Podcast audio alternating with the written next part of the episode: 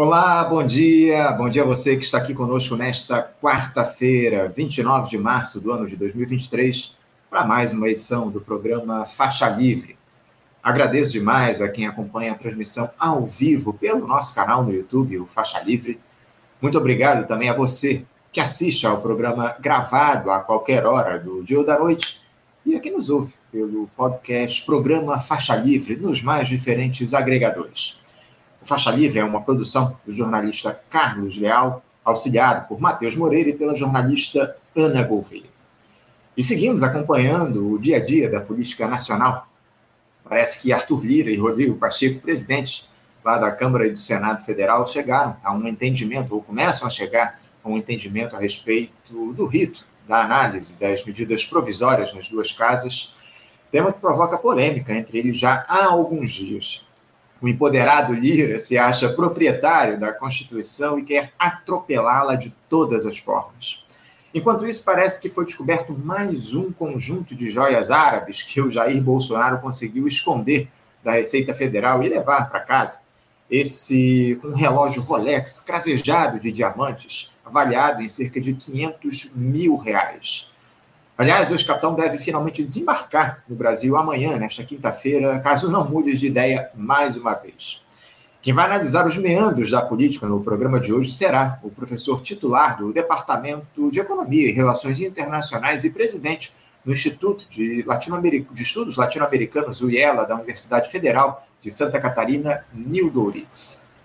Vamos analisar também aquela tragédia lá em uma escola de São Paulo, onde um aluno de 13 anos, esfaqueou cinco pessoas, matando uma professora de 71 anos na última segunda-feira. Infelizmente, os episódios de violência em instituições de ensino têm se tornado aí cada vez mais comuns no país e queremos entender o que leva a situações extremas como essa em papo com a doutora em Ciências da Educação pela Universidade de Lyon, e coordenadora do programa sobre juventudes e violências da Faculdade Latino-Americana de Ciências Sociais, a Flaxo, Miriam Abramovay. Tivemos acesso esta semana também a um relatório publicado pelo Observatório do Clima, o Nunca Mais Outra Vez, que evidencia como o governo Bolsonaro foi danoso ao meio ambiente, com os maiores índices aí de desmatamento da história da Amazônia e a maior, aliás, a menor destinação de recursos para a preservação dos nossos biomas, algo absolutamente sem precedentes. E o geógrafo e professor na Universidade Estadual do Norte Fluminense, a UENF, Marcos Pedlovski, vai analisar esses dados alarmantes, além de um projeto que foi aprovado lá nos Estados Unidos pelo presidente da República, Joe Biden, que autoriza a exploração de petróleo e gás no Alasca, algo que tem motivado inúmeros protestos de ambientalistas por lá. Daqui a pouquinho, o professor Pedlovski nos explica aqui isso direitinho. Encerrando a edição desta quarta-feira, vamos falar um pouquinho de cultura. A estreia de um espetáculo aqui no Rio de Janeiro que mostra um pouco da história do que foi o Museu Nacional, aquele que pegou fogo lá no ano de 2018, tendo quase todo o seu acervo destruído. O diretor musical e ator Alfredo Del Penho vai falar um pouco sobre o Museu Nacional, Todas as Vozes do Fogo, nos explicar do que se trata exatamente esse espetáculo, como eles abordam a história desse espaço que está sendo restaurado aqui no Rio de Janeiro. Enfim, é um papo muito legal que a gente vai ter daqui a pouquinho com o Alfredo Del Penho no programa. Não dá para gente perder, não dá para vocês perderem aí nenhuma entrevista nesta edição de quarta-feira e eu já começo cumprimentando do outro lado da tela, iniciando os trabalhos de hoje, o professor titular do Departamento de Economia e Relações Internacionais e presidente do Instituto de Estudos Latino-Americanos, o IELA, da Universidade Federal de Santa Catarina, Nildo Dourix. Professor Nildo Dourix, bom dia. Estimadíssimo Anderson, ouvintes do Faixa, prazer imenso estar aqui, bom dia a todos. Prazer é nosso contar mais uma vez com a tua presença aqui no nosso programa, Nildo. Muito obrigado por aceitar o nosso convite novamente, Nildo. Nildo, nós estamos aí perto de completarmos três meses desse governo Lula, com muitas disputas, desencontros, muito simbolismo e avanços limitados, quase que aqueles programas que os governos do PT lançaram nos seus, nas suas primeiras gestões, só que repaginados. Em meio a isso, Nildo, uma crise internacional que mistura conflitos por hegemonia e um capitalismo cada vez mais decadente. Nildo, eu queria começar perguntando como é que você vê o Brasil hoje e se o cenário era o que você imaginava para esse início de gestão amplíssima que se formou com a eleição do Lula. Bem, Anderson, é, eu estou de acordo em geral com a tua apreciação inicial. A, desde a época da eleição, eu assinalei, e depois da vitória do Lula contra o proto-fascista Bolsonaro, que o governo petucano, Lula-Alckmin, seria um governo conservador e seria um governo marcado por turbulência permanente e, ademais, incapaz de dar uma saída para a crise brasileira. Uma saída popular, uma saída que, inclusive, no bordão da esquerda liberal, era aquele que reservava o papel ao governo petucano de, como eles diziam, barrar o neoliberalismo, tomar um fôlego e retomar uma iniciativa, chamamos assim, progressista. Eu sempre disse que isso seria um fiasco, mas é sempre muito pior ver o que está acontecendo do que a própria previsão. É um governo não só paralisado em iniciativas estratégicas, como você disse, há uma aplicação de políticas públicas que no passado configuravam aquilo que eu chamei sempre, e, e agora reafirmo, uma mera digestão moral da pobreza, enquanto Lula fazia algo essencial, fortalecia o poder de classe da burguesia, da burguesia agrária, da burguesia comercial, da burguesia bancária, que é a regente da orquestra, e de uma burguesia industrial cada vez mais raquítica e impotente diante da crise e do aprofundamento da dependência e do subdesenvolvimento. Mas ele não é só um governo, portanto, paralisado, ele é um governo cativo de suas próprias contradições e incapaz de enfrentar a correla e alterar a correlação de forças. Eu sempre disse que a eleição do proto-fascista Bolsonaro em 2018 representou não só um acidente, um ponto fora da curva. Eu dizia o contrário, que era precisamente o movimento da curva. E isso corresponde a uma análise que coloca no centro a classe social. O que, que significa? Desde que a Dilma aplicou aquele ajuste contra o povo, com Joaquim Levy, aquilo significou uma guerra de classes contra o povo, que se aprofundou com Michel Temer e ganhou seu epílogo, digamos assim, o seu auge com o governo proto-fascista do regido pelo ultraliberalismo de Paulo Guedes. Essa correlação de forças, para quem é marxista, né, para quem analisa a partir das classes sociais, do caráter de classe do Estado, da cultura e do conflito como a norma de uma sociedade capitalista, eu tinha que dizer claramente que a eleição não alteraria a correlação de forças. Não só pela natureza amplíssima da frente que criou Lula, uma frente parlamentar, ocasional, contingente, nada de estratégico tinha ali. Além disso, a campanha despolitizante e um programa pífio, de tal maneira que o governo expressa eh, essa trajetória.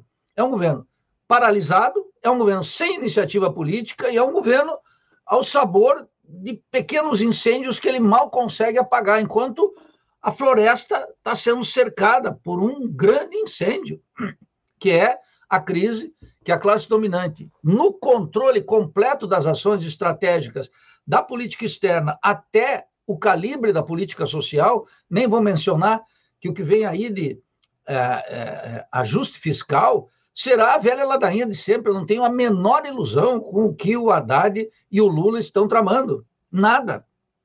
Então eu dizia que não, diria que disse, né, que não haveria mudança. E de fato não está havendo mudança alguma. E, e, e tampouco me assusta algo também grave, Anderson, que aqueles que, desde uma perspectiva progressista ou de esquerda, de justificar o voto no Lula, agora estão paralisados. Estão presos na armadilha em que criaram, incapazes de fazer a crítica ao presidente da República e ao vice-presidente, a chapa petucana. Percebe? Deixando o monopólio da crítica para a direita. Outra vez, a mesma tragédia que levou à derrocada de Dilma, o ascenso de Michel Temer e a vitória do proto-fascista.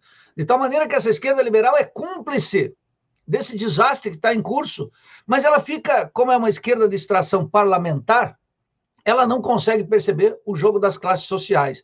E sem essa análise da correlação de forças, nós vamos seguir, de alguma forma, sofrendo é, as, a, os efeitos da força com que a classe dominante, a burguesia, o imperialismo, a embaixada de Washington, movem a, manu, a, a manivela contra o nosso povo.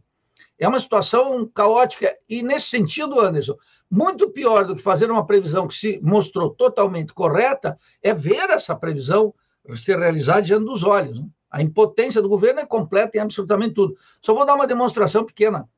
Ontem, finalmente, se bateu o martelo sobre a questão, a proposta do Lupe, né, que ocupa um cargo no governo, do PDT. Bom, o, o consignado era 2,14, né? Baixou para 1,97. Quer dizer, Anderson, mais plástico que isso é impossível. Se nem na migalha da migalha da migalha os bancos mandam, imagine quando formos discutir o tal do ajuste fiscal. É uma tragédia.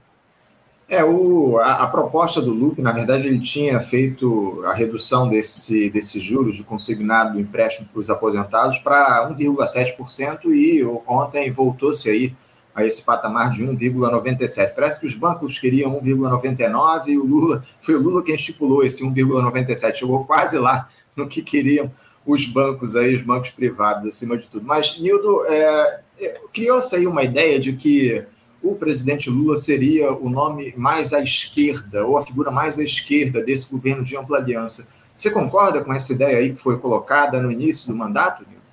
Bom, é, isso naturalmente não é uma ideia, isso é uma sociologia de boteco. O pessoal se irrita. Mas veja, é uma sociologia de boteco, aliás, e do jeito que andam as coisas, eu não frequento mais boteco, mas eu acho que a temperatura nos botecos estão exigindo algo muito mais do que esse tipo de coisa. Veja, o nosso regime é o regime presidencial. Nós não vivemos no parlamentarismo. O parlamentarismo não goza, ao contrário do espírito republicano muito rebaixado, de prestígio junto ao povo. Por quê? Porque as duas vezes que a canalha da classe dominante brasileira colocou o, o parlamentarismo para ser aprovado, o povo rejeitou, Anderson, você sabe. Né?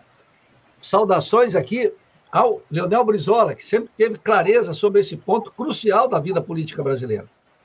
Então, veja, é, o regime é presidencial. Bom, o FHC inaugurou entre nós, ele deu como a sociologia, como a cabeça do Lula é feita pela USP e pelo pensamento sociológico uspiano, que é dentro da ordem, a favor da ordem, e destinado a justificar todas as nossas misérias e pobrezas políticas, intelectuais e culturais, e, sobretudo, sancionar o subdesenvolvimento e a dependência, ele criou, através de um obscuro sociólogo de extração tucana, a expressão de presidencialismo de coalizão. Era passar por baixo do povo uma tentativa de parlamentarismo para sacrificar os poderes presidenciais. O Lula topou, a Dilma topou. Temer tomou isso como uma virtude, porque no centro Tá? A trama, a articulação com aquele covil de ladrões que é orientado pela corrupção mais vil e baixa.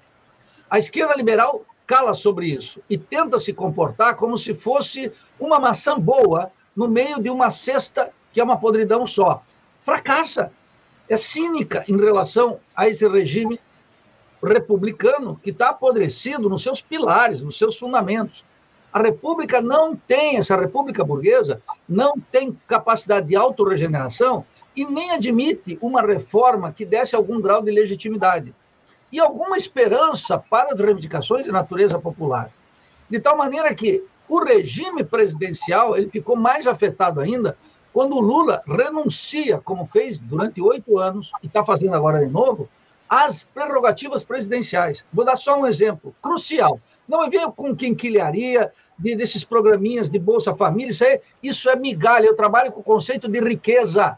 O nosso povo não pode viver a partir de uma digestão moral da pobreza. Vamos pegar uma coisa concreta, a taxa de juros. Vamos lá, que aí eu, eu, eu fico discutindo com os chamados keynesianos, que estão sem dentes para morder, e com o que é fundamental, a taxa de juros. Presidente Lula tem, no Conselho Monetário Nacional, maioria.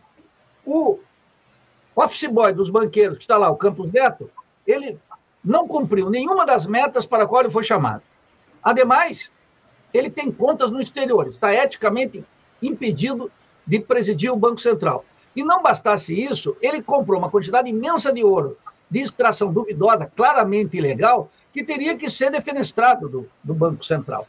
O Lula tem maioria, poderia fazer um memorando, mandar para o Senado dizendo: olha, o cara que vocês aprovaram não cumpre nenhum dos das metas. E tirem. Ora, tirem. Coloca para o Senado. Coloque para o Senado o problema. E o Lula, então, não vai ficar como comentarista de televisão e conversa de boteco reclamando da taxa de juros. Um presidente não pode reclamar. O presidente tem que atuar em consequência, é o que eu digo. Presidente tem caneta, caneta se usa. Quando ele fizesse isso, ele ia alterar a correlação de força em favor dele. Ia mostrar que ele não se confunde com o covil de ladrões. Ia passar um problema sério para essa canalha que, segundo a esquerda liberal ingênua, está chantageando o presidente. Olha, um presidente sendo chantageado, por favor, num regime como o nosso, o presidente tem que atuar. Era simples fazer isso. Ele se recusa. Por quê? Porque ele tem um pacto inquebrantável com os banqueiros. Os banqueiros, tem um pessoal que fica falando em Faria Lima. Faria Lima, nada. São os banqueiros. E esses banqueiros estão tirando o sangue do povo, junto com comerciantes, fazendeiros, que ele está preparando uma ida para a China aí, Anderson. Eu vi a relação. A relação é os cento e poucos, eu não via dos 200. Mas dos 104, eram 99 todos do campo, porque o Brasil vende para a China soja, minério de ferro e petróleo cru. Quer dizer, 84% das exportações dos 90 bilhões do ano passado é assim. O Lula não tem iniciativa nenhuma. Então ele degrada o regime presidencial, não atua em consequência e mostra o que vai ser a tragédia desse governo. E a, e a encalacrada, porque essa esquerda liberal vai morrer abraçada com o Lula. Ela é incapaz de, como eu, tomar distância e dizer sou crítico e estou na oposição a esse governo. Estou na oposição a esse governo porque ele está atuando de acordo com os interesses da coesão burguesa.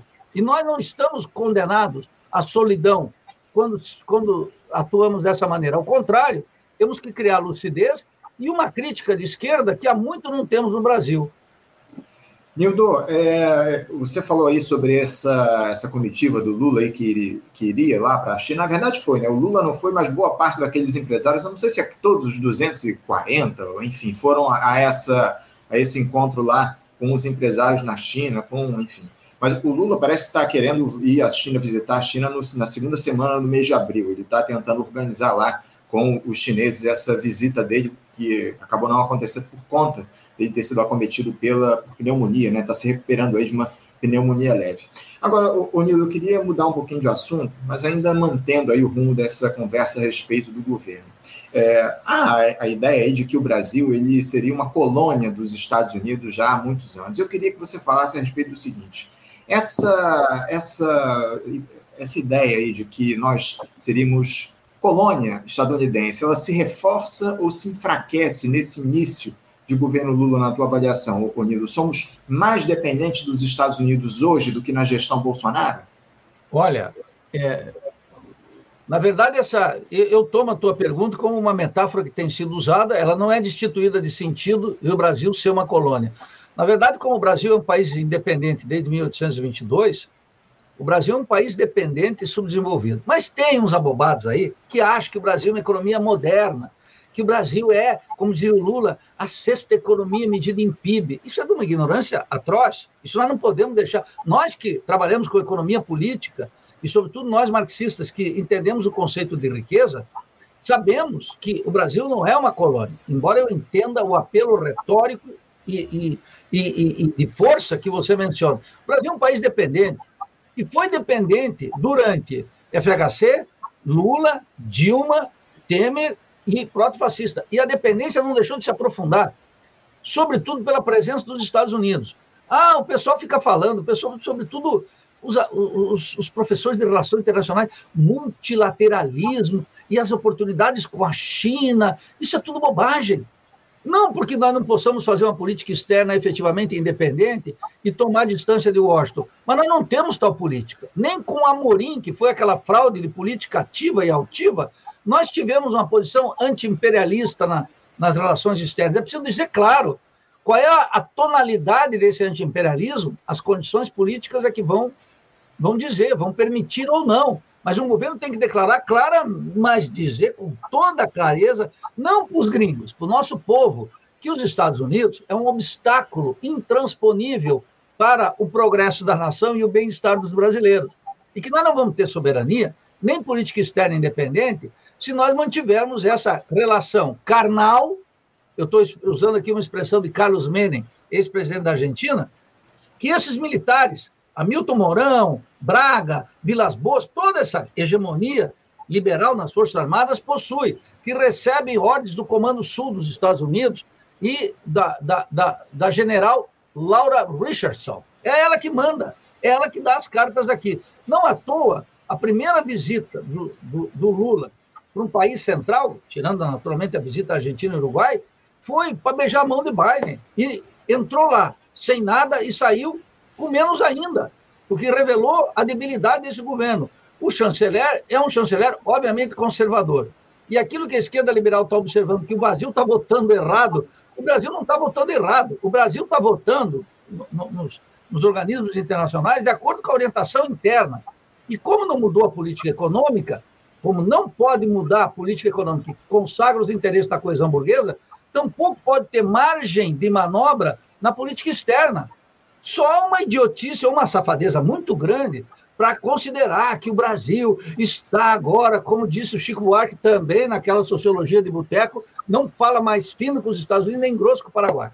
Isso é uma bobagem. Nós temos que analisar ponto por ponto as coisas concretas. Então, eu digo que tem uma continuidade desde sempre, que consagra a dependência, que aprofunda o subdesenvolvimento e que não e, e que exibe um Brasil, Anderson, como um gigante de pés de barro. Essa é a tragédia. As possibilidades do Brasil, materiais do nosso povo, as exigências históricas que estão sobre a pátria e sobre os trabalhadores, é, ela não encontra tradução no sistema político. Não encontra mais há muito tempo, nem com Lula, nem com Dilma, nem com Fernando Henrique, nem com Michel Temer, nem com o proto-fascista Bolsonaro, ao contrário. Então, se não é escancaradamente de joelhos, lambendo as botas dos Estados Unidos, com um presidente canalha, mentiroso, e serviu os Estados Unidos, que bate continência para a bandeira estadunidense, tampouco é uma política externa que afirme as exigências desse mundo que nós estamos, um mundo sempre em conflito, que o Brasil se nega a ter um protagonismo. E Lula é o cara que mais doura a pílula, como se nós tivéssemos sendo o, o, o como eles gostam, né? Um, um, player, olha que coisa horrorosa, um player, e na, na questão, na agenda é, é, do Conselho de Segurança da ONU, uma bobagem olímpica, ou da agenda ecológica, que é reproduzida aqui por Marina, ou da agenda identitária, que é reproduzida por Silvio Almeida e Aniele Franco, e etc. Olha, essa é a agenda dos Estados Unidos. Essa é a agenda dos países imperialistas centrais, que têm seus conflitos e não vão, com duas caixas de cerveja e uma picanha, sentar na mesa para discutir um conflito geopolítico da mais alta importância, que ficou claro agora com a visita do premier é, chinês com o Putin. Eles estão discutindo a hegemonia no mundo. E o Brasil é, eu temo dizê-lo, mas eu tenho que falar aqui com clareza: o Brasil parece o pateta do baile. O pateta do baile, aquele que chega para achar que com o seu bom mocismo, com o lance da diplomacia, nós vamos resolver conflitos entre estados num sistema capitalista. É de doer, Anderson. É de doer. É, Nildo, a coisa não anda nada fácil para nós aqui no nosso país, Nildo. Hum, Só para dizer uma coisa que eu acho importante que você mencionou, declarar um caráter livre, soberano da política externa é necessário. Anti-imperialista também. Um presidente tem que se dizer claramente, um, um presidente da periferia latino-americana tem que dizer claramente que é anti-imperialista. Agora, como é que ele vai modular esse anti-imperialismo? Depende das correlações de força. Agora, um presidente que não diz isso, ele já está destituído de força na partida. Nildo, eu queria mudar um pouquinho de assunto, porque a gente ficou sabendo ontem que o, o Jair Bolsonaro ele embolsou lá um Rolex dos árabes naqueles presente que ele recebeu enquanto era presidente da República. Eu acho que o maior presente que o, o, esse cidadão, que é especialista em rapinagem, ganhou foi justamente a própria presidência da República. Mas, enfim, E o fato é que o ex-capitão ele prometeu voltar ao país amanhã, vindo lá dos Estados Unidos. Como é que você avalia essa volta aí do, do ex-presidente? O, o, retorno do Bolsonaro ao Brasil ele tende a acirrar ainda mais o cenário político, na tua avaliação? E, e você acha que é conveniente o Lula partir para um embate aberto com Bolsonaro, que deve seguir naquela tentativa dele de pautar as discussões aqui no nosso país? Veja, moralmente, moralmente, se a disputa fosse no terreno moral, Bolsonaro, além de ser um cachorro dos Estados Unidos, um lambibota dos Estados Unidos, é um ladrãozinho, está tá mostrado. Mas isso não importa Importa para mim, importa para alguém que está aqui vendo. Mas para a maioria do povo, o povo tem que entender o seguinte: como o debate sobre a moral pública foi capturado pela direita, a direita capturou essa parte. Ao contrário do início dos anos 2000, quando essa agenda, vamos chamar com essa pauta, estava na mão da esquerda, mesmo a esquerda liberal latino-americana. As pessoas não têm memória histórica, é um desastre falar nisso. Então, o Bolsonaro voltando, ele não está acirrando a luta política, é o acirramento da luta política que vai receber Bolsonaro. Ele volta porque já está tendo o acirramento da luta política. Então, veja, como é que o Lula, ou um governo, com duas moléculas de lucidez, hein? duas, não vou nem pedir três, teria que fazer? Como enfrentar Bolsonaro? Ora, mudando a política econômica. Como enfrentar Bolsonaro? Não permitindo que a política dele, de Pedro Parente, siga no interior da Petrobras. Fazendo o quê? Estatizando a Vibras. Fazendo o quê? Enfrentando abertamente, desautorizando esse ministro de Minas e Energia, botar ele para fora do governo, que disse ontem que a Eletrobras é favas contadas. É isso que essa esquerda liberal não faz. Mas tem que atacar o presidente, não é um ministrinho de quinta categoria. Quem é o ministro das Minas e Energia? Na fila do pão. É um João Ninguém sustentado por quem? Pelo Lula e pelo Alckmin. Então, o presidente tem que dizer: eu vou brigar com uma ação direta de inconstitucionalidade na Corte Suprema para recuperar aquela venda, aquela doação da Eletrobras, e você está demitido, não fale mais sobre isso. Mas o presidente não exerce suas funções, porque é um presidente cativo, um presidente impotente, um presidente sem iniciativa. E um presidente que só está preocupado com a sua reputação de terceira vez na presidência e com essa olímpica falsificação histórica, segundo a qual ele é o melhor presidente da história do Brasil. Ele não chega aos pés de João Goulart. E não chega tampouco aos pés de alguém que não é santo de minha devoção, que é Getúlio Vargas. É, essa é a real. Lula é um político que se mostra cada vez mais impotente diante das circunstâncias históricas exigentes. Então, qual é a forma dele enfrentar Bolsonaro? É enfrentar a direita no seu conjunto, cuja expressão política mais acabada segue sendo Bolsonaro a despeito de ser um sujeito objeto, um sujeito pela qual a gente pode nutrir o maior des, eh, eh, desprezo. Ninguém adorava Hitler, ninguém adorava Mussolini, ninguém adorava Rios Monte na Guatemala. Ninguém adorava Vilela na Argentina, mas eles continuam. Eram homens que não tinham virtudes compatíveis com a nossa índole, com a nossa moral, com a nossa moral de revolucionário. Não defendiam o povo, entregavam para os imperialistas, massacravam o povo, sacrificavam a soberania do seu país. Mas o poder, o exercício do poder e os personagens não são naturalmente a Gisele Bündchen numa passeata Fashion Week. Quer dizer, se vocês é, analisarem a figura de Napoleão, Le Petit, traçada por Marx no 18 Brumário, ou pelo grande Vitor Hugo, que compartilhou com ele a experiência no parlamento, você vê que Napoleão é uma figura ridícula, só que ele marcou época histórica. Marcou época histórica. Até o Hegel tirou o chapéu para ele, dizendo: olha, embora discípulo do Estado prussiano, dizia: olha, Napoleão varreu as monarquias constitucionais da Europa. Então, a função política do sujeito é que me interessa. O Brasil, Anderson, está muito capturado pelo juízo moral. Gosto disso, não gosto daquilo, isso, aquelas opressões. Essa quinquilharia toda, ela não faz história, ela é um resíduo de quinta categoria da história. Nós temos que voltar a uma pauta fundamental. Então, se o Lula quer enfrentar não só Bolsonaro, mas a direita qual, qual ele organiza e representa, ele precisa trocar rapidamente a política econômica, ele não vai fazer, ter uma política externa independente dos Estados Unidos, fazer um programa de reformas e sair dessa agenda da digestão moral da pobreza. Você veja, Anderson, que a possibilidade dele fazer isso é remota, porque isso é a razão de ser do Lula, do lulismo do PT. Ocorreu, meus estimados ouvintes do Faixa, um fracasso histórico do petismo naqueles longos 14 anos. Essa é a tragédia. Agora, já é a farsa, como disse Marx. Esse é um problema sério. Agora, se a gente não diz as coisas, não chama as coisas pelo seu nome, nós esquecemos a natureza da coisa. É difícil. Mas a, a batalha está só começando e não está nada decidido. Eu, do governo, não espero absolutamente nada, a não ser paralisia e justificar a existência da direita. Nós fizemos aqui ontem um debate a respeito da questão da Eletrobras que você citou, Nildo, com o, o Ícaro Chaves, né, que é diretor lá da, da Enzel, e ele. Por favor, vou, Anderson, não, eu não assisti, mas você está melhor, então vou assistir hoje.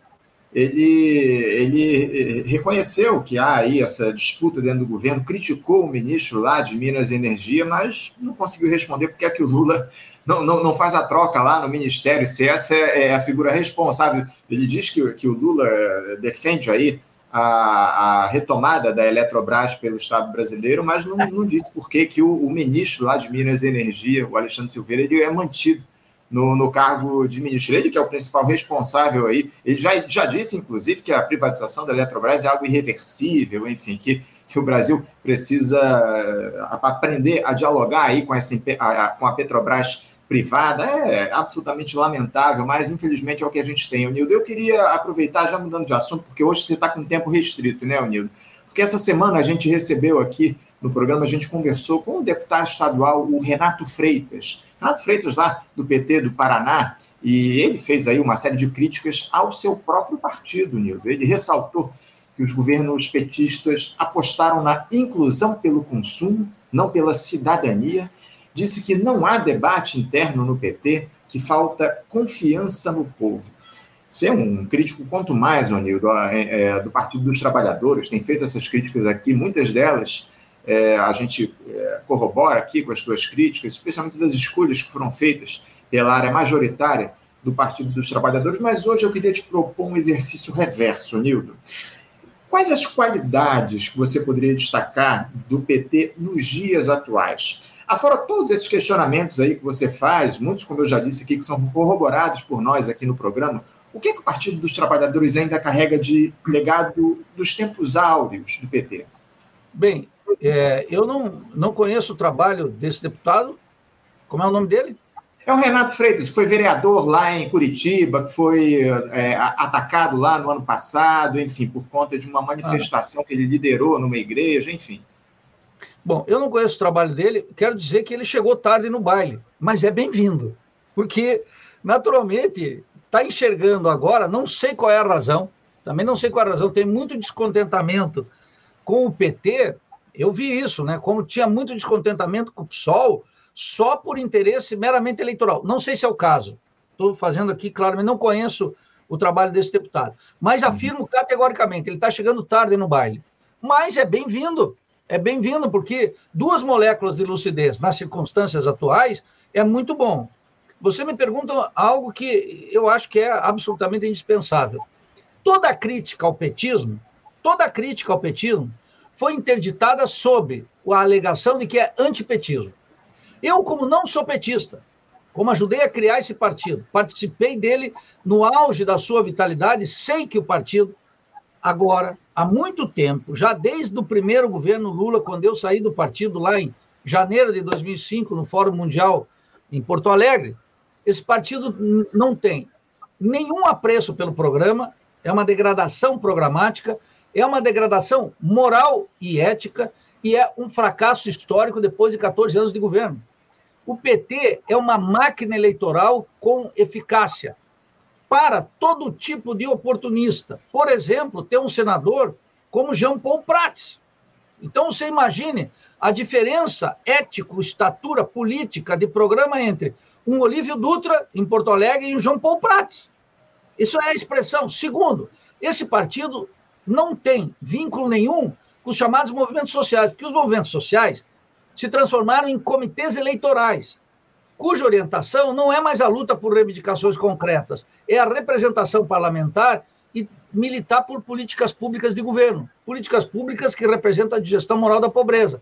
Também não tem saída por aí. O partido não faz a luta ideológica política e o partido não tem definição programática. Ora, é uma máquina eleitoral tal como foi o MDB, o antigo MDB, durante a ditadura. Está muito Esse claro. É Freitas aí, Nildo, só para mostrar a foto aí do Renato. Sim. É, eu vou até verificar. É, é mas eu não conheço. Uhum. Mas qual é a questão essencial aqui? A questão essencial é uma só. O Partido dos Trabalhadores é uma máquina eleitoral destituída de qualquer proposta. Há aqueles que julgam que seria muito pior se não existisse o PT e o Lula.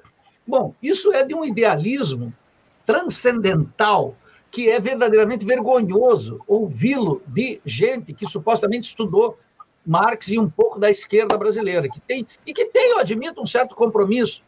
Então é gente que não convive com o partido, ele convive com o partido numa dimensão eleitoral e pelas mídias digitais, ele não tem intervenção direta numa plenária. A composição do Diretório Nacional, as formas de relacionamento, a presença de governadores e prefeitos, virou, é uma degradação ética, política e moral gigantesca. Isso faz muito mal para a esquerda. Faz um grande mal para a esquerda.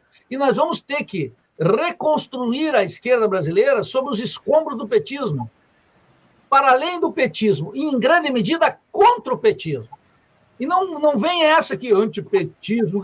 Escuta, não vão interditar a crítica. A crítica veio para ficar.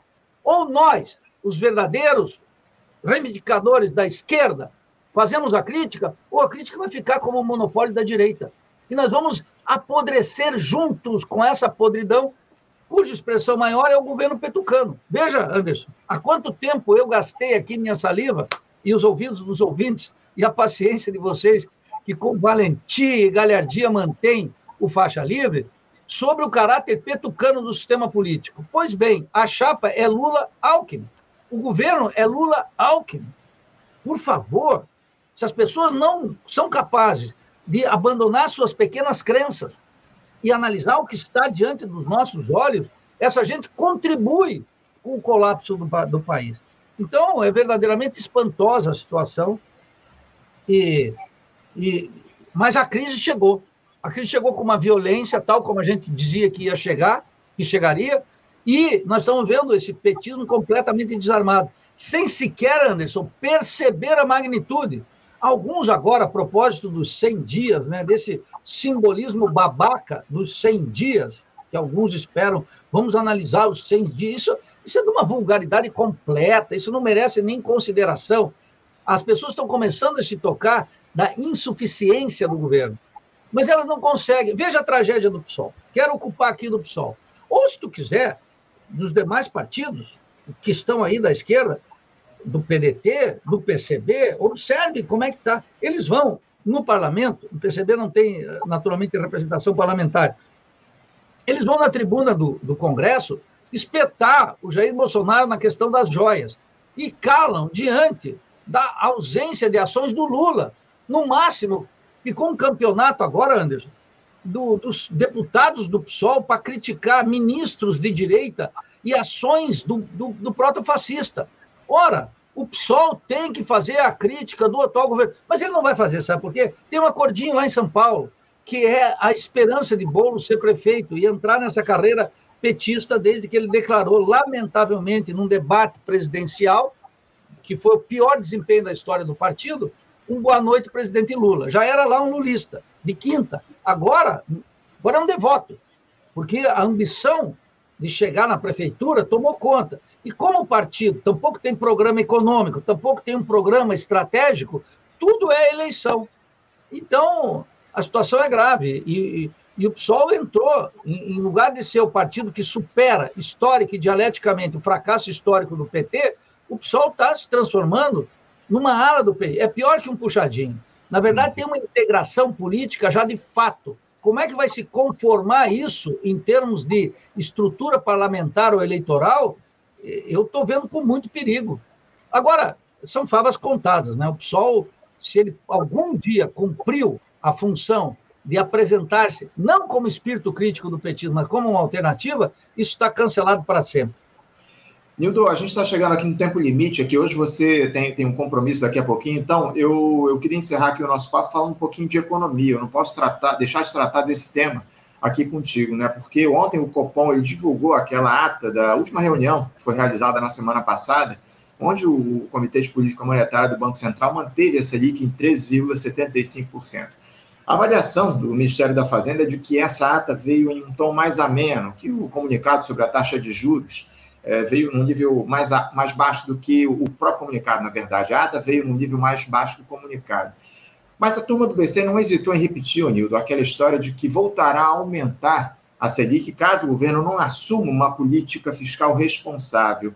Nildo, duas questões. Primeiro, é, dá para fazer essa discussão, a crítica sobre a alta da taxa de juros aqui no nosso país, como tem sido feita por setores que se dizem mais à esquerda do governo, dissociada desse debate do estabelecimento de regras fiscais mais rígidas, ou seja, se justifica ter uma Selic mais baixa se o governo fica de mãos atadas para investir no desenvolvimento do país, na melhoria da vida das pessoas, limitado por uma regra fiscal altamente restritiva. E outra, para a gente completar aqui, porque houve um evento aí organizado por, pela consultoria de risco político Arco Advice, e nesse evento, o secretário executivo do Ministério da Fazenda, Gabriel Galípolo, questionado a respeito do novo arcabouço fiscal, que deve ser divulgado aí nos próximos dias, declarou alguma coisa que provocou muita polêmica, eu imagino que você tenha ouvido, né, para dizer o mínimo, sem, sem dar detalhes aí sobre projeto da equipe do Fernando Haddad, o Galípolo falou que, abre aspas, a democracia deve caber na regra econômica, fecha aspas. Não deveria ser o contrário, Nildo? A economia deveria se adaptar ao senso mínimo de democracia, de cidadania? Veja, veja o tamanho da tragédia. Eu não li a ata, eu li a nota técnica que saiu e fiz uma postagem dizendo o seguinte: Lula manteve 13,75. Aí apareceu um monte de lulista analfabeto, dizendo, mas como? A deliberação foi do Copom. Mas eu estou explicando que está na mão do Lula o Conselho Monetário Nacional impugnar o campus, e quando ele não faz isso, ele é o responsável pelo 1375. Quem é o responsável último pelo 1375? Luiz Inácio Lula da Silva, Geraldo Alckmin, o ex-prefeito de Pindamonhangaba. Percebe como é que é? Eles são os responsáveis. Ele podia atropelar, simplesmente atropelar, e colocar um problema para o covil de ladrões, enfrentar os banqueiros e convocar o povo. Ele não faz. Diante dessa renúncia, fica com esse joguinho. Bom, tem, esse é o primeiro problema. Então, quem está decidindo a taxa de juros 3,75 chama-se Luiz Inácio Lula da Silva.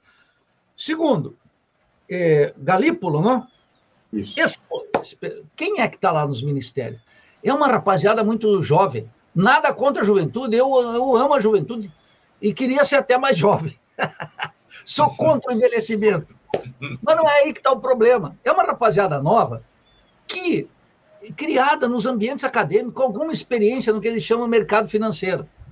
E é uma gente que não tem estofo político e nem apoio intelectual suficiente para entender isso. É, é, um, é, é, uma degradação muito grande. E essa gente, então, me diz, como é que ele, qual foi a expressão que ele disse aí? Repete que isso aí me doeu. Não, dizer, ele o seguinte, abre aspas, a democracia deve caber na regra econômica, fecha aspas. Esse é um postulado do ultraliberalismo digno de Hayek e von Mises. Como é que esse patife está lá? Percebe? Eu quero chamar pelo seu nome. Como é que essa patifaria é o secretário do, do Ministério da Fazenda? Como é que isso é possível? Como é que um sujeito tão despreparado que ele, é, que ele não vive com os dois pés na rapadura? Como ele participou do mercado financeiro, assessorando fundos de investimento, bancos de investimento, etc., ele não entende do Brasil. Mas ele também é pobre intelectualmente e é pusilânime politicamente.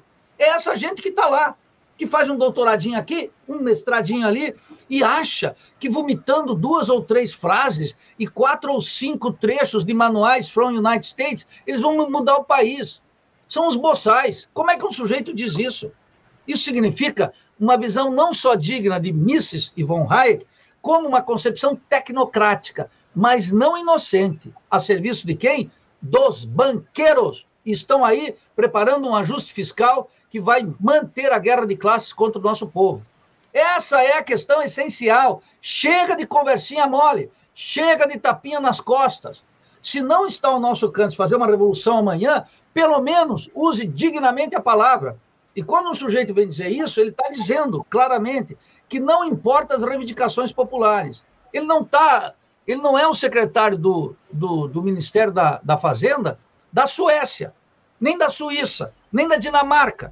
Ele é secretário da Fazenda de um país subdesenvolvido e independente que tem 85% da força de trabalho ganhando até três salários mínimos, que tem na aposentadoria quase 23, 24 milhões que ganham um salário mínimo. Então eu quero declarar esse sujeito como um impostor que deveria ser enquadrado pelo presidente da República, mas não vai ser porque o Lula, no fundo, no fundo, é quem mantém essa picaretagem nos ministérios. Me indigna ouvir uma coisa dessa.